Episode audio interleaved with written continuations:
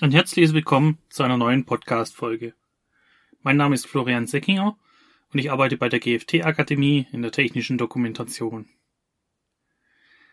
Heute ist es mal wieder Zeit für die Neuerungen bzw. Änderungen rund um die Welt der Normen und Richtlinien. Wieder haben wir interessante Neuigkeiten für Sie zusammengetragen und fassen diese in einer kurzen News-Folge zusammen.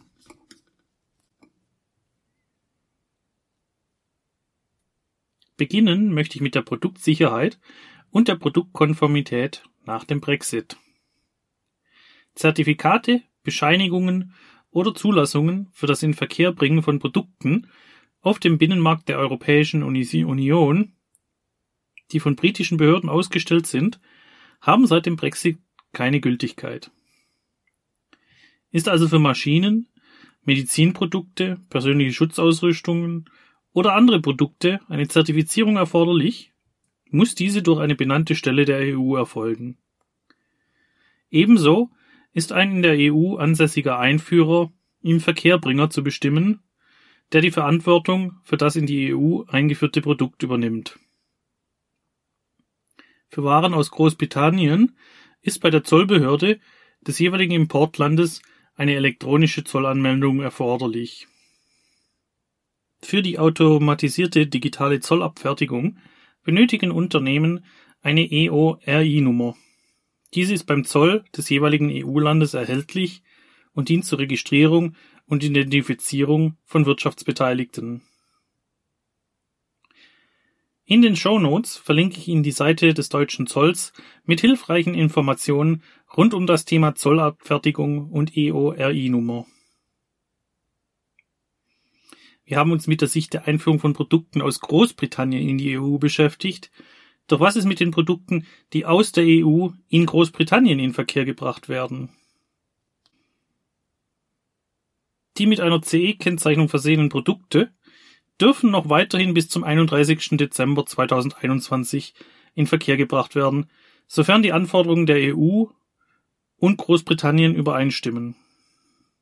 Spätestens nach dieser Übergangsfrist müssen Produkte für die Marktzulassung in Großbritannien mit dem neuen UKCA-Kennzeichen versehen sein. Dieses Label gilt nur für England, Wales und Schottland.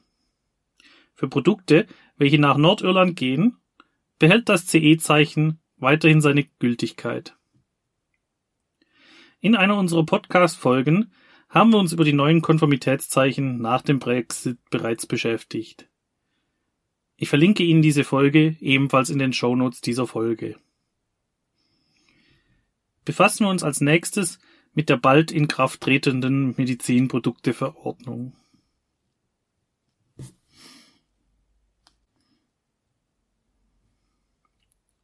In etwas mehr als einem Monat tritt die Medizinprodukteverordnung in Kraft. Ab dem 26. Mai müssen die neuen Bestimmungen eingehalten werden. Unter anderem gelten dann für Medizinprodukte folgende Neuerungen. Medizinprodukte müssen dann eine einheitliche Benennung vorweisen und durch benannte Stellen auf Basis konkretisierter und verschärfter Anforderungen überwacht werden. Die Identifizierung und Rückverfolgbarkeit von Produkten wird durch die Einführung einer eindeutigen Produktidentifizierungsnummer, auch UDI, verbessert. Für die klinische Bewertung von Medizinprodukten werden die Anforderungen konkretisiert. Auch die Regelungen zur Genehmigung klinischer Prüfungen wurden detaillierter ausgearbeitet. Auch wird ein zusätzliches Kontrollverfahren für die Konformitätsbewertung eingeführt. In dem sogenannten Scrutiny-Verfahren müssen benannte Stellen ein Expertengremium in die Konformitätsbewertung mit einbeziehen.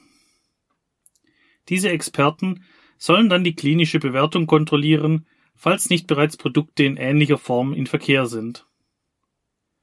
Das Expertengremium entscheidet dann, ob die benannte Stelle die Konformitätsbewertung fortsetzen darf oder ob zuerst ein wissenschaftliches Gutachten durch die Experten über die Gebräuchlichkeit des Produktes erstellt werden muss. Die Schaffung einer beratenden Koordinierungsgruppe aus benannten Experten der Mitgliedstaaten gehört ebenfalls zu den Neuerungen. Diese Gruppe wird von der Europäischen Kommission angehört und hat eine beratende und koordinierende Funktion. Auch die Bestimmungen zur Marktüberwachung wurden verschärft. Neue Klassifizierungsregeln, unter anderem für Software, Produkte mit Nanomaterialien sowie sogenannte stoffliche Medizinprodukte. Es gibt neue Regeln zur Aufbereitung von Einmalprodukten sowie ein Verbot von Aufbereitung bestimmter Einmalprodukte. Das Konformitätsbewertungsverfahren für In-vitro-Diagnostik wurde ebenfalls geändert.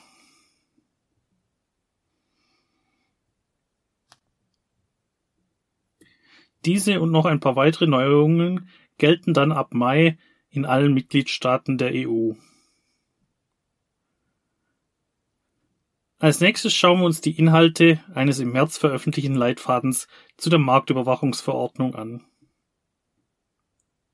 Am 23. März erschien im Amtsblatt der EU ein Leitfaden zur praktischen Umsetzung von Artikel 4 der Marktüberwachungsverordnung. Dieser erläutert für Wirtschaftsakteure und Marktüberwachungsbehörden, wie der Artikel 4 umzusetzen ist. Der Leitfaden beschreibt unter anderem den Anwendungsbereich, präzisiert die Aufgaben der Wirtschaftsakteure und enthält Einzelheiten zur praktischen Anwendung.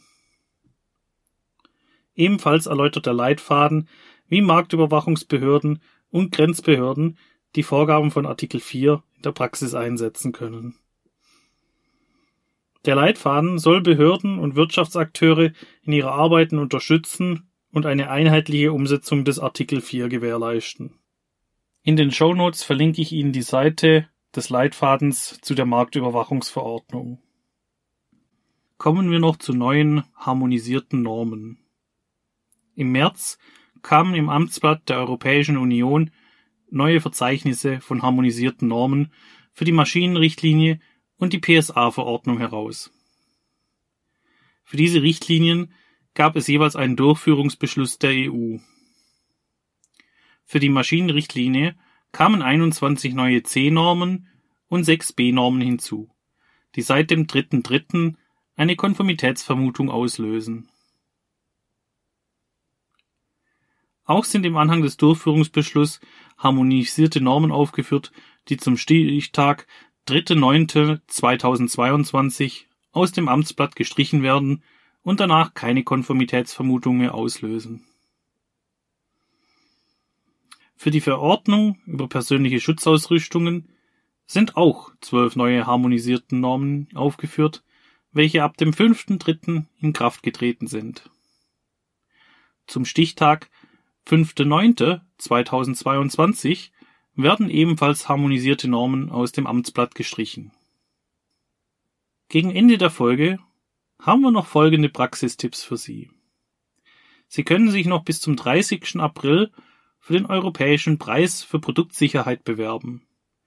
Die EU-Kommission zeichnet bei diesem Preis Unternehmen aus, die in Sachen Verbraucherschutz keine Mühen scheuen. Dieses Jahr zeichnet die EU die Gewinner in zwei Kategorien aus eine für den Schutz gefährdeter Verbrauchergruppen und zum anderen die Kombination von Sicherheit mit neuen Technologien. Einen solchen Preis zu gewinnen, stärkt den Ruf des Unternehmens und weckt mehr Interesse an ihren Produkten und Tätigkeiten. Auch erhält das ausgezeichnete Unternehmen eine breite Anerkennung für die Bemühungen um den Verbraucherschutz. Zudem kann sich das Unternehmen auch als einen Branchenführer in Sachen Produktsicherheit positionieren und dadurch mögliche neue Kunden gewinnen. Teilnehmen können Unternehmen, die im europäischen Wirtschaftsraum ansässig sind. Eine Jury wählt die Gewinner aus, den teilnehmenden Unternehmen aus. Die Preisverleihung findet dann am 23. September statt. Mehr Informationen über das Bewerbungsverfahren finden Sie auf der Seite der Europäischen Kommission. Ich verlinke Ihnen die entsprechende Seite in unseren Show Notes. Nun ein weiterer Praxistipp aus dem Bereich des Explosionsschutzes. Zu den fünf häufigsten Ursachen für tödliche Arbeitsunfälle zählen unter anderem Explosionen im Betrieb. Die Erkennung und Bewertung solcher Gefahren durch Explosionen durch eine gut strukturierte Gefährdungsbeurteilung ist daher extrem wichtig. Sollte das Risiko einer Explosion bestehen, gilt es ein entsprechendes Explosionsschutzkonzept zu erstellen. Die Berufsgenossenschaft Rohstoffe und Chemische Industrie, auch kurz BG RCI, hat hierfür einen rechtlichen Wegweiser erstellt. In einem Dokument sind alle rechtlichen Vorgaben zusammengefasst. Ebenfalls sind einige wertvollen Hinweise zur Vorgehensweise hinsichtlich Explosionsschutz enthalten. Ich verlinke Ihnen die entsprechenden Download-Seite zum rechtlichen Wegweiser in unseren Show Notes. Wir sind nun am Ende dieser Folge angekommen. Ich hoffe, Ihnen hat diese Episode gefallen. Ich möchte mich bei Ihnen für das Zuhören bedanken und freue mich, wenn Sie das nächste Mal auch wieder einschalten. Bis dahin wünsche ich Ihnen alles Gute, bleiben Sie gesund.